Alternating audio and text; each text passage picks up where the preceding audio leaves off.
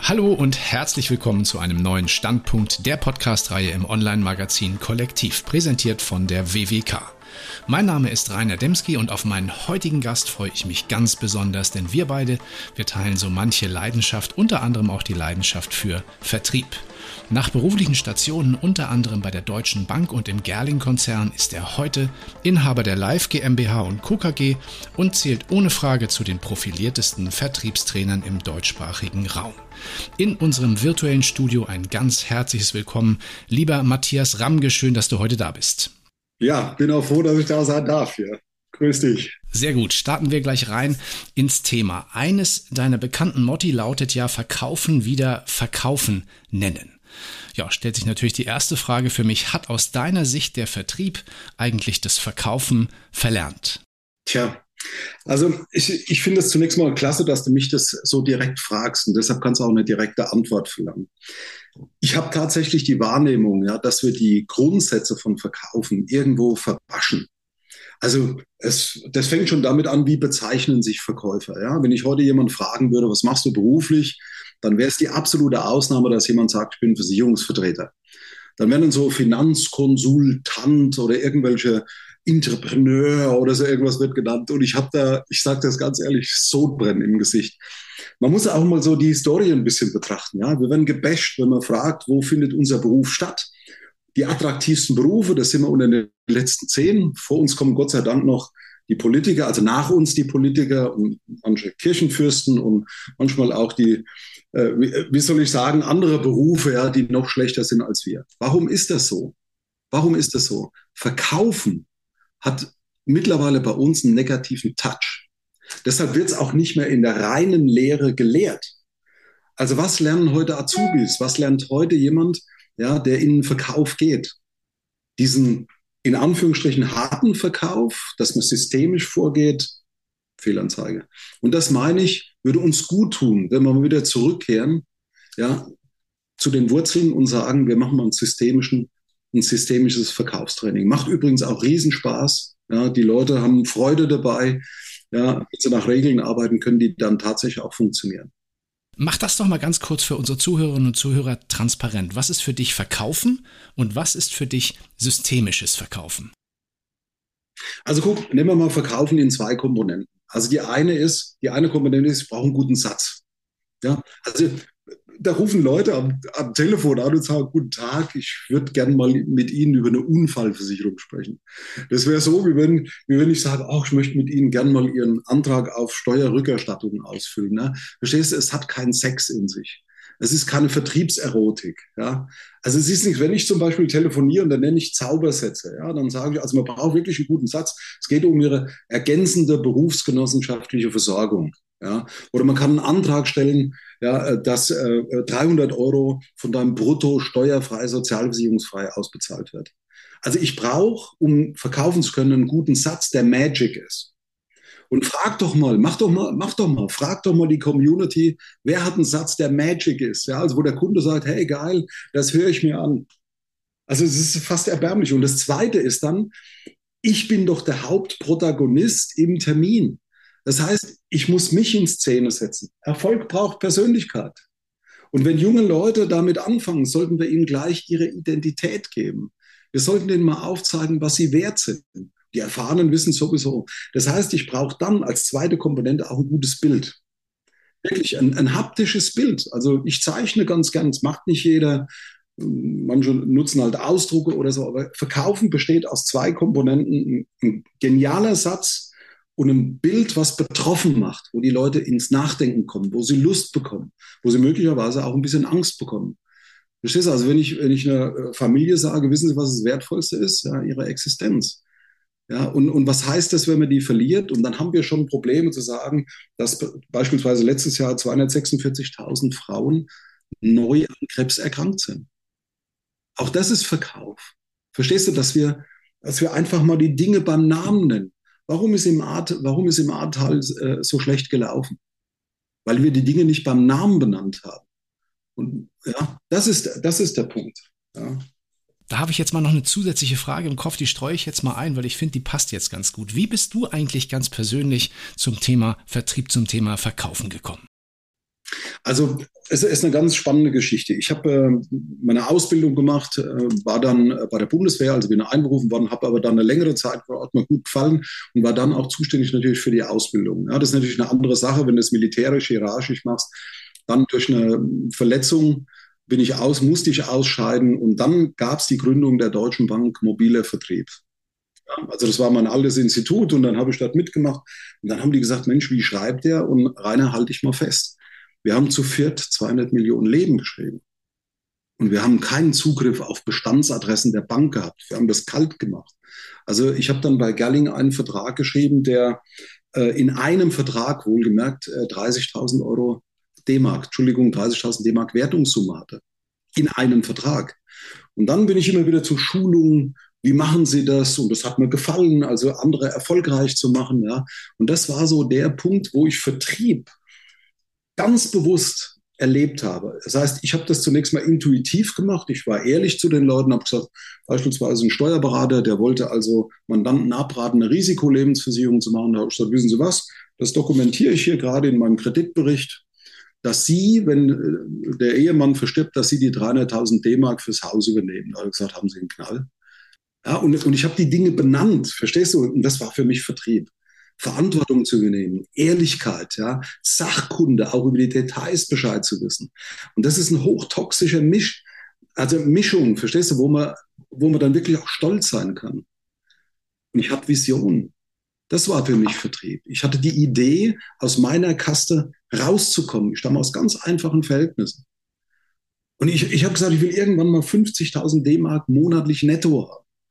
Verstehst du? Und das ist für mich Vertrieb, sich Ziele zu setzen, die Angst machen, die richtig Angst machen. Also wenn einer sagt, ich verkaufe den Monat vier Kfz und mache eine Hausrat dazu, was sind das für Ziele? Das ist ja lächerlich.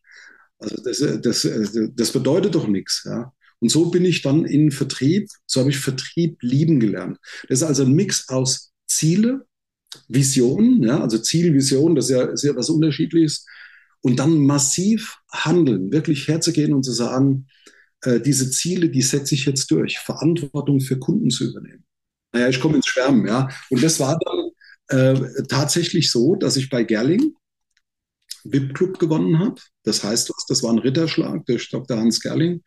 Und da bin ich eigentlich hängen geblieben. Also ich bin Vertriebsmensch durch und durch. Alles, was du hier sehen kannst, kannst mein Büro angucken, der Computer, meine Uhr, alles Vertrieb, sind alles Provisionen. Ähm, Anschlussfrage, wie lange ist das jetzt bei dir her, also dein Einstieg in dieses Thema? Also äh, das war schon in den 80er Jahren, Ende der 80er Jahre und dann äh, wollte ich es genau wissen. Also ich war zunächst mal, wie gesagt, mobile Vertrieb, Deutsche Bank. Wir hatten eigentlich eine Verachtung gegen Versicherungsvertreter. Die Banker haben gesagt, das ist ein Treppenterrier, Klinkenputzer, verstehst du? Ja, ja, das ist aber, das muss man auch mal sagen, ja, also wo, aus welcher Ecke wir herkommen. Dann wollte ich es genau wissen, dann habe ich eine, eine klassische Kaufmannsausbildung gemacht und ähm, das war dann Beginn der 90er Jahre. Ja. Du beschreibst es ein bisschen so, also wenn du diese Komponenten ne, für, für, erfolgreichen Vertrieb so schilderst, als seien das so eine Art, also fühlt sich für mich so an, als seien das so eine Art Konstanten. Stellt sich mir natürlich die Frage, ist das tatsächlich so? Haben sich nicht gerade Kundenprozesse und Rahmenbedingungen in den letzten Jahren nicht doch massiv verändert? Auf jeden Fall, auf jeden Fall. Also äh, Rainer, ich will, ich will Folgendes sagen. Also wir hatten der Ausnahmefall, wenn ich eine Unfallversicherung verkauft habe oder eine BAV verkauft habe, dass ein Kunde gesagt hat, sie, ich habe da mal gegoogelt. Das gab es zu Beginn der 90er Jahre gar nicht. Also, ja, sondern der hat vielleicht irgendwie das, das Fachblatt für niedere Betriebe gelesen, die Bildzeitung, da hat er mal aufgeschnappt, dass Lebensversicherung was Böses ist, ja, oder er hat mal Finanztest gelesen, das ist heute anders. Ja, also ich sage nicht, dass die Information hochwertiger ist. Das ist es mit Sicherheit nicht. Und weißt du, ich mache so spaßhalber, manchmal sage ich es ja auch, wenn ich Außendienstbegleitung mache, ein Kunde sagt, äh, wissen Sie, ich will noch mal vergleichen. Und da sage ich, darf ich mal einen Witz machen? Oder lächeln die alle und sagen natürlich ja. Und dann sage ich, zum Vergleichen da gehören zwei Komponenten, Sachkunde, da sind sie raus und Intelligenz, naja gut, das kann ich nicht beurteilen. Ja. Aber das, das hat sich echt verändert, dass jeder Stammtisch Vertreter geworden ist. Jeder weiß es besser als wir. Ja. Und das ist das eine, was sich verändert hat. Und natürlich auch unser Berufsbild. Es gab mal die deutsche Lebensversicherung. Das war so eine Eiche. Also unser Verband macht nichts mehr. Wo ist, denn, wo ist denn unser Verband, dass der mal den Beruf im Hand, bei den Handwerkern läuft? Werde Handwerker und du wirst glücklich. Verstehst du, diese Handwerksinitiative? Wo läuft denn das bei uns? Wo läuft denn das? Läuft doch nichts. Das war früher da gab es ja mal diese eigenartige Kampagne mit dem Insurancer. Ich weiß nicht, erinnerst du dich vielleicht? Ja, es ist, es ist, so, weißt du, so wie wenn man kastriert wäre. Ja? Also man, man weiß, wie es geht, aber man kann nicht. Ja? Und ich finde einfach, es müsste auch so ein Stolz durch die, durch die Branche gehen, dass wir sagen, hört mal zu, wir sind Architekten einer finanziell erfolgreichen Zeit nach Katastrophen.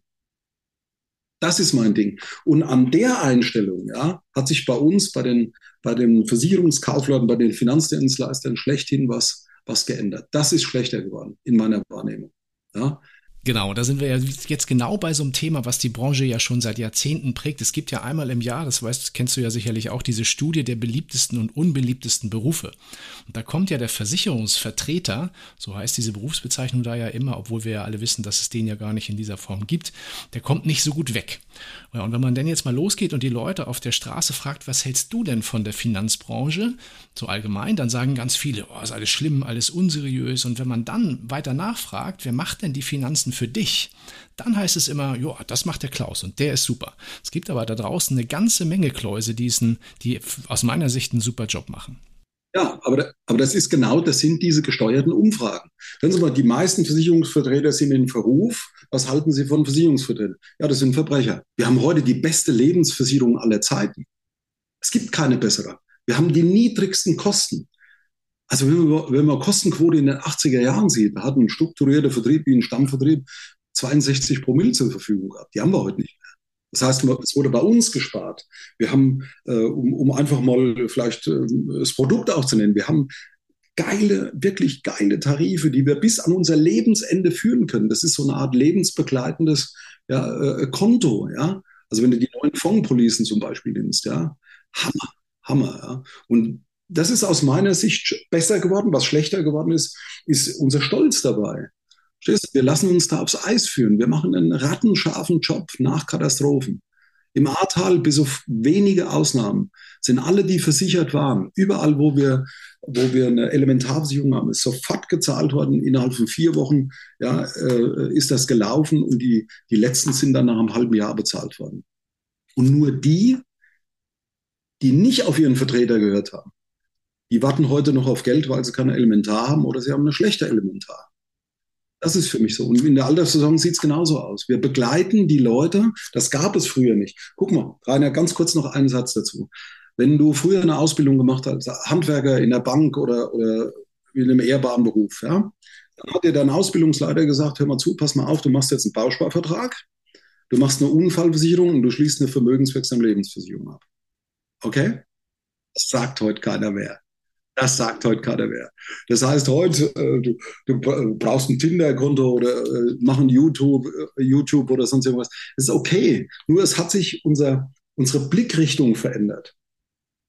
Verstehst du? Und, und schon wenn die Prägung bei den Azubis anders ist, kann ich das irgendwann aufholen? Kann ich das mit 30, mit 40 aufholen? Diesen Blick auf die Finanzdienstleistung. Ja, das ist die große Frage. Kommen wir nochmal kurz zurück auf das Thema Vertrieb und Vertriebsmechanik. Auf deiner Website, da stehen zwei Sätze, die finde ich ganz spannend, die lauten nämlich wie folgt. Niemand plant das vertriebliche Versagen. Viele versagen aber bei der Vertriebsplanung. Jetzt die Frage an dich, wie viel Planung steckt im erfolgreichen Vertrieb und wie stellt man das eigentlich an? Also es ist, es ist alles. Also ich, ich erlebe nur bei den absoluten Spitzenleuten in der Branche, ja, dass die chaotisch sein dürfen. Wenn man genau hinguckt, die sind gar nicht chaotisch. Also ich will mal ein Beispiel nennen. Ich habe hier einen, einen, Vertrieb, ja, also ich kann das ja ruhig sagen, in Bonn, ja, und da ist einer, der macht also als äh, so eine strukturierte Edelvertrieb, der macht also im Jahr so ein, eine Million, 1,5 Millionen Honorar. Also Cottage, so ist es, Cottage. Ja. Also im Strukturvertrieb, ohne Mitarbeiter, das ist Eigenproduktion, Rainer. Also, und da kann doch keiner annehmen, dass das Chaos ist, sondern der geht her, und jetzt, jetzt wird es wichtig, der geht her und sagt, ich werde zunächst mal, der erste Punkt der Planung ist, welche Einstellung habe ich überhaupt? Ja, liebe ich meinen Beruf, also lebe ich leidenschaftlich was und nicht dieses Speaker-Gewäsch, bitte nicht. Also ich muss mein Mindset ändern. Nee, wenn ich ein Introvertierter bin, bin ich ein Introvertierter. Wenn ich ein Pessimist bin, bin ich Pessimist. Und auch Pessimisten können Millionen schreiben. Ist doch Schwachsinn. Verstehst du? Also ich muss erst mal wissen, was bin ich überhaupt? Also was bin ich für eine Persönlichkeit? Kann auch einem Kunden mal sagen, wissen Sie was? Ich bin ein Pessimist, ja, und da haben Sie aber Glück gehabt, weil, bei Versicherung geht es immer um Pessimismus, ja. Der zweite Schritt der Planung ist, ich muss mein Potenzial sehen. Wo kriege ich Kunden her? Wie viele Leute muss ich anrufen, um einen Termin zu bekommen? Wie viele Leads brauche ich? Ja, also du gehörst ja zu, du bist für mich so ein Fintech-Unternehmen, ja. Also du, ja, ne, so nehme ich dich wahr. Du sagst den Leuten, pass mal auf einen Auftritt und ihr bekommt Leads, ihr werdet wahrgenommen. Und, und das ist ja auch eine Veränderung im Vertrieb. Aber ich muss letztendlich sehen, wenn ich 30, 30 Leads im Monat habe, ja, wie muss ich die anrufen? Das ist auch Planung. Was für einen Satz habe ich dort? Kann ich überhaupt 40 Leads im Monat verarbeiten? Ich will mal so ein Beispiel nennen, was Planung ist. Da kauft jemand 300 Leads im Monat. Was soll das? Ganz ehrlich, was soll das? Also ich schaffe, wenn ich zwei Stunden tüchtig telefoniere, wirklich ganz tüchtig, schaffe ich 20, wenn ich Glück habe, 30 Kontakte. Und dann sollten 10 Termine rauskommen. Dann habe ich in der Woche 10 Termine, sie im Monat 40. Kann ich das überhaupt leisten? Das ist für eine Hausratversicherung oder für eine Tierversicherung. Also ich mache eine Zahnversicherung für meinen Köter oder so irgendwas. Ja, das kann ich leisten. Aber ist das zum Beispiel eine Baufinanzierung? Habe ich zehn Baufinanzierungen pro Woche? Das kann ich gar nicht leisten. Verstehst du? Also das bedeutet, viele versagen schon bei dieser Planung. Oder mal umgekehrt, das Gegenteil. Jemand sagt, ich will im Jahr 200.000 Euro äh, Cottage haben. Ich mache aber nur einen Anruf im Monat. Und der wartet auf irgendetwas, der wartet auf, auf, auf, auf seinen Glücksmoment im Vertrieb und indem er das tut, wird er ihn nie erleben. Das kannst du vergessen. Also ich bringe es mal auf den Punkt, so eine kleine Formel. Ja? Und zwar haben wir äh, die ähm, ähm, VWA, vertriebswirtschaftliche Auswertung. Ja, also ich würde es am liebsten jetzt per Video mal zeigen. VWA heißt E1, Anzahl der Anrufe wird zur Anzahl der Termine. Das ist für mich Planung. Das muss ich ganz individuell rauskriegen. Wir haben heute Morgen Kaltakquise gemacht, ja, bei Firmen. Zehn Anrufe, drei Termine. Aber erst nach sechs Monaten. Das mussten die lernen. Das sind junge, talentierte Leute unter 30, die BKV Kaltakquise machen und kriegen tatsächlich bei Firmen über 1000 Mitarbeiter bei zehn Anrufen, wenn sie den Keyman äh, dran haben, drei Termine. Das ist Planung. So, jetzt muss ich wissen, nächster Schritt, E2, das Verhältnis von Präsentation zu Abschluss. Das ist für mich Planung. Ich brauche eine gute Story. Ja, wenn die Story, die Story mies ist, dann präsentiere ich 100 Mal und habe keinen einzigen Abschluss. Ich kenne so jemand. Der hat viele Termine, der bringt nichts rüber. Das kann verschiedene Ursachen haben. Also ich muss für mich selbst rauskriegen in der VWA, in der vertriebswirtschaftlichen Auswertung, wo breche ich ein? Wo bin ich suboptimal unterwegs? Ja, und hier bei denen ist es so, drei Termine, also dreimal präsentieren die einen Abschluss. Das ist eine kleine Sensation. Und der letzte Punkt ist, E3 ist, was verdiene ich dabei? Das ist auch Planung. Stehst du, die Leute laufen sich tot mit Kfz-Wechseln. Ich kriege für eine Kfz, wenn ich Glück habe, 15 Euro. Und haben dann die Hoffnung, wenn ich 600 Wechsler hatte in den letzten drei Monaten, ja, ich werde die irgendwann mal zum Komplettkunden machen. Wenn wir genau hingucken, belügt man sich ja ganz kräftig. Das schaffen eben nur wenige, so ehrlich zu sein. Also das ist für mich Planung. Verstehst du? Also meine Ressourcen als Mensch, ich muss wissen, was kann ich, ja, wo ist meine Ausrichtung, Privatkunden, Firmenkunden, einen guten Mix und das dann ordentlich zu planen. Vertriebswirtschaftliche Auswertung, das ist das Stichwort. Muss jeder für sich machen. Du hast vorhin so einen Satz geprägt, äh, während du erzählt hast, der gefällt mir mega, weil er so dermaßen richtig ist. Auch Pessimisten können Millionen schreiben. Ich glaube, da wird äh, für diesen Podcast die Headline raus. Absolut, absolut. Warum denn nicht? wenn ich teilweise diese desillusionierten Gesichter im ersten Augenblick sehe. Ne? Also Sodbrennen im Gesicht, verstehst du, du sprichst den Namen, ja, heute geht es um Vertriebstraining, ja, bin ich ja eigentlich nicht so gern dabei. Aber dann guckst du genau hin, das ist er, der macht seinen Job. Rainer, überleg doch mal. Nehmen wir mal an, wir beide hätten ein Maklerbüro. Und wir hätten die Auswahl von zwei Personen. Der eine ist ein Optimist, der Strahlemann, aber ein stinkfauler Hund. Ja, also der ist immer motiviert. Du sagst zu dem, heute machen wir was weiß ich, äh, äh, Ablösung von Versorgungswerken, ne, Transformationsgeschäft. Ne? Und er sagt, geil, da mache ich mit. Aber er macht nichts, er ist stinkefaul. Oder die zweite Person, ja, ist ein Widerling, ist ein Pessimist, nur negativ, aber er ist fleißig und emsig wie eine Biene. Wen würdest du einstellen? Ja, vermutlich Nummer zwei, also wahrscheinlich genau wie du, denn von nichts da kommt ja nichts. Ja, aber ganz sicher, aber ganz sicher, verstehst du? Also wir bewerten meines Erachtens, ja, wir bewerten das Thema Fleiß zu wenig. Weil guck, Fleiß, wenn du ganz fleißig bist, wirst du irgendwann auch viel Erfahrung haben. Was wir müssen den jungen Leuten beibringen, wirklich, die einsteigen in die Branche, seid fleißig einfach. Ne? Macht nicht nur fünf Termine, Privatkundentermine in der Woche, macht zehn. Ja, dass, ja, dass sie Erfahrungen sammeln. Ja. Also ich, ich glaube, ich habe in der Woche zu Beginn, ich habe zwölf Termine gemacht. Ich war fertig mit den Nerven. Aber ich habe Erfahrungen gesammelt. Ja. Wie will ich denn von einem Termin im Monat, wie will ich eine Erfahrung mit Menschen sammeln oder mit Vertrieb? Das ist Schwachsinn. Ja. Genau, das baut so ein bisschen auch jetzt die Brücke zu einer weiteren Frage, die ich mir für unser Gespräch notiert hatte, dass Vertrieb ja also nicht unbedingt Typsache sein muss, das hatten wir eben schon geteilt, aber wird man eigentlich als erfolgreicher Verkäufer geboren? Also ist das auch ein Talentthema oder kann man das auch lernen? Mhm. Also ich glaube einfach, äh, gerade nach meinem Studium, ich hatte, also viele fragen mich ja, warum ich Neurowissenschaften studiert habe mit, mit 50 nochmal. Ne? Ich habe die Frage gar nicht verstanden, weil ich habe eine Lebenserwartung bis 93, ja. Ich bin 63er Baujahr und ich weiß auch schon meine Todesart. Ich werde von hinten erschossen von einem wütenden, eifersüchtigen Ehemann, ja, der zu früh nach Hause gekommen ist, 23 Jahre alt. Ja. Guck, und im Studium ist mir sofort eins klar geworden. Also sofort von vornherein. Es gibt natürlich Menschen, die was Angeborenes haben. Das sind, also ich würde mal sagen, das sind so Menschenfänger, ne, die einfach Sympathie sind. Das heißt noch lange nicht, dass sie erfolgreich sind. Ja, gerade wenn man so einen strukturierten Vertrieb sieht, ne, da ist jemand vollkommen untalentiert, aber der wird reingepresst und man darf das ja nicht, nicht nur negativ sehen. Die leben uns ja auch vor, was geht. Ja. Das heißt, der wird jetzt reingepresst und muss Formulierungen auswendig lernen, ja. Äh, äh, der muss gemeinsam telefonieren, ja. Und plötzlich am Ende wird das ein solider, ganz talentierter Finanzdienstleister oder eine Finanzdienstleisterin. Ja. Und einige wechseln dann und machen ihr Maklerbüro oder gehen die Ausschließlichkeit ja, also es ist ja, nach, es ist ja ein hybrides System, was nach allen Seiten offen ist. Also meine persönliche Einschätzung, es gibt mehr Leute, die durch Fleiß, durch Ausbildung, ja, also durch Vorbilder, ganz wichtiger Punkt, wir, wir Menschen beobachten, kopieren sehr gerne, ja, Großes geleistet haben.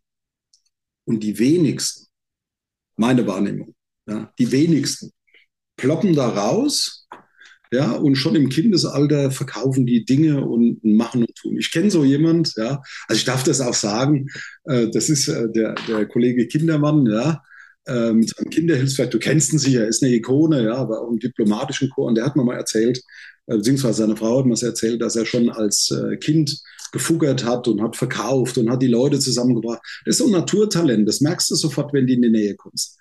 Das sind doch, Rainer, ganz ehrlich, das sind doch Ausnahmen. Verstehst du? Also die, die meisten in der Branche hätten doch drei Monate vorher nicht gesagt, ja, also dass sie überhaupt in die Branche gehen, ja, und dass sie dort wirklich top performen können. Ja. Also das ist, das ist eine Folge von in der Vergangenheit guter, solider, verkäuferischer Ausbildung, persönlichkeitsbildender Ausbildung. Das ist ja ganz, ganz wichtig. Ja, wir legen da leider einen sehr geringen Fokus oder ähm, Instant-Fokus. Man geht mal auf eine Veranstaltung, alle schreien Chaka und dann sind das aber tolle Menschen geworden. Ja. Der Prozess ist ein bisschen anders aus neurowissenschaftlicher Sicht. Ja. Vielleicht an der Stelle noch ein kleiner Blick auf das große Thema Digitalisierung im Vertrieb. Wir leben ja aktuell in durchaus dynamischen Zeiten, was das betrifft. So Corona hat ja schon sehr, sehr viel in unserer Branche bewegt. Jetzt kommen neue Themen wie KI, künstliche Intelligenz auf den Plan. Deshalb die Frage, ist Vertrieb, ist Verkaufen auch ein Stück weit digitalisierbar, automatisierbar oder anders gefragt, wie viel Automatisierung steckt eigentlich heute schon in erfolgreichem Vertrieb? Also, wenn, ich jetzt sagen würde, ähm, Digitalisierung ist alles. Dann wäre das mit Sicherheit äh, viel zu früh. Viel zu früh. Ich kann, ich kann, jetzt nicht, kann jetzt nicht für die Zukunft sagen, dass es nicht irgendwann alles sein wird. Ne? Also, dass wir als Hologramm im Wohnzimmer dann drinstehen, machen unsere Gesten und sind aber tatsächlich bei uns zu Hause auf der Toilette oder so irgendwas. Ja? Also, als Neurowissenschaftler kann ich da zunächst mal sagen, dass künstliche Intelligenz in unserem Gehirn nicht das auslöst, ja, was das auslöst, wenn wir physisch uns gegenüber sitzen. Ich würde dich riechen, ich würde dich wahrnehmen, dann, äh, viel feiner würde ich dich wahrnehmen. Ja? Aber um jetzt mal eine, eine Antwort zu subsumieren, an einem Beispiel. Ich habe einen Azubi ausgebildet ähm, beim Wuppertaler Unternehmen. Ich kann mich jetzt nicht mehr an den Namen des Unternehmens erinnern. Und dieser junge Azubi, der hat von mir systemisch gelernt, wie man verkauft. Und jetzt ist er natürlich Angehöriger einer Generation, die sehr gerne digital unterwegs ist. Und der hat heute eines, und das, das spielt sich jetzt in den letzten sechs Jahren ab, eines der professionellsten digitalisierten Büros für Tierversicherung. Das heißt, der macht einen Auftritt, der macht eine Landingpage und jetzt rappelt bei dem die Büchse also der, der wickelt eine Tierversicherung ab, sagen wir so eine Katze. Wir haben ja hier auch zwei Leoparden rumspringen, ja, die müssen auch versichert werden, kann man schon Geld mit verdienen. Und jetzt macht er was ganz Cleveres. Also das heißt im Prinzip, seine Werbekampagne ist digitalisiert gelaufen. Jetzt hat er Kunden, die abgeschlossen haben. Und jetzt geht er in die analoge Welt. Jetzt terminiert er der und sagt, pass mal auf, deine Katze, die ist ja in der Hausratversicherung gegen Diebstahl versichert. Ach, das wusste ich gar nicht, ja. Und da du die Hausrat nicht bei uns hast, gibt es für uns ein Abgrenzungsproblem. Du hast zwar die Krankenversicherung bei uns, aber ich muss deine Hausrate überprüfen. Ja, und dieses Konzept haben wir beide gemeinsam erarbeitet und das funktioniert sensationell. Also ich glaube, dass wir im Moment, ich kann auch nicht sagen, wie lange das anhält, in der hybriden Phase sind, dass wir logischerweise digitalisiert akquirieren können, vielleicht sogar müssen, und auf der anderen Seite aber auch analog präsent sein müssen. Ähm, es ist bekannt, dass meine Frau in Unternehmen arbeitet, die die Lebensversicherung kaufen. Ja? Und weißt du mal genau hin betrachtet, welche Unternehmen haben mit der Lebensversicherung Probleme? Das ist doch nicht, ist doch nicht ein Problem, eine Lebensversicherung zu, zu verwalten. Ja? Das muss ich digitalisieren. Dann ist es kein Problem mehr. Ja? Also in der Verwaltung digitalisieren, das ist längst überfällig. Da müssen die Versicherer und auch die Agenturen übrigens richtig aufrüsten. Also ich glaube zum Beispiel eine physische Visitenkarte, okay, ja, also aber eine Visitenkarte sauber aufgestellt. Und du weißt, wovon ich rede, ja, im Internet wahrgenommen zu werden, ja, durch meinen Auftritt, dass das sexy aussehen muss, ja, dass das attraktiv sein muss, dass der Kunde mit dem QR-Code ja, äh, äh, meine Telefonnummer wählt oder Kontakt zu mir aufkommt. Das ist längst überfällig. Das müssen alle wirklich alle, die irgendwo mitmachen wollen für die Zukunft noch, äh, für die nächsten fünf Jahre, zehn Jahre, die müssen das machen. Ja, ich nehme Digital Digitalisierung als etwas sehr, sehr Positives wahr. Ja. Gute Perspektive in Sachen Digitalisierung und eine weitere Brücke zu unserer Abschlussfrage heute im Podcast. Da blicken wir immer gerne ein Stück weit nach vorn. Matthias, wie sieht für dich der erfolgreiche Verkäufer im Jahr 2030 aus? Tja, wenn man das wüsste, ne? Ja, da gibt es noch die Komponente Brüssel. Also wir werden ja stark reglementiert. Ja. Also auf jeden Fall muss das ein, ein Menschentyp sein, ja, der extrem flexibel ist. Äh, ich hatte mal ein neurowissenschaftliches Seminar, wo ich teilgenommen habe. Da war die Evelyn Binzack, eine der, der Speakerinnen, die ich wirklich anerkennen kann. Ja, also eine Bergsteigerin. Und die hat mal mit dem Thema Mindset aufgeräumt. Die hat gesagt, pass mal auf, Mindset bedeutet eigentlich, wie navigiere ich mich durch mein eigenes Leben? Und wir bräuchten Leute, die an die Zukunft glauben, die einen Plan jetzt haben, mit Sicherheit, aber die auch bereit sind, den Plan zu ändern. Also erfolgreicher Vertrieb, ja, so wie wir reglementiert werden, bedeutet, ich muss flexibel sein, ich muss offen sein, ich muss lernen, ich muss ganz viel lernen. Ja. Also wenn du, wenn du heute die Leute mal fragst über Bedingungen, sagen die, ja, ich habe von Franco und Bornberg und Lollek und Bolek habe ich ein Vergleichsprogramm. Er sagt, lächerlich, du musst das wissen, Freund. Du musst wissen, ja, was ist eine abstrakte Verweisung? Blödes Beispiel, ne, das weiß jeder, soll die jeder wissen. Also wenn ich irgendwo in der Zukunft meine Heimatvertrieb behalten will, ja, ja, wenn ich das tatsächlich will, brauche ich beide Systeme, digital und analog. Ich muss als Mensch mich weiterentwickeln, als Unternehmer, als Kommunikationsperson und dann wird es funktionieren. Wunderbares Schlusswort, würde ich jetzt mal so sagen. Und auch wieder eine richtig tolle Headline. Ich werde dann mal sehen, für welche Variante ich mich entscheide. Wir brauchen Menschen, die an die Zukunft glauben. Ja, ich hoffe, wir konnten heute mit unserem heutigen Podcast vielen Menschen, insbesondere bei uns in der Branche, ein Stück weit Zutrauen und Glauben an die Zukunft mit auf den Weg geben. Ein ganz, ganz großes Dankeschön, lieber Matthias, dass du heute bei uns warst. Hat mir richtig viel Spaß gemacht. Rainer, gebe ich gern zurück. Ja. Also an die Zuhörer, fette Beute. Ne? Ich wünsche euch nur das Beste. Ja, möge das, was ihr euch vorgenommen habt, auch tatsächlich eintreten. Macht's gut. Tschüss.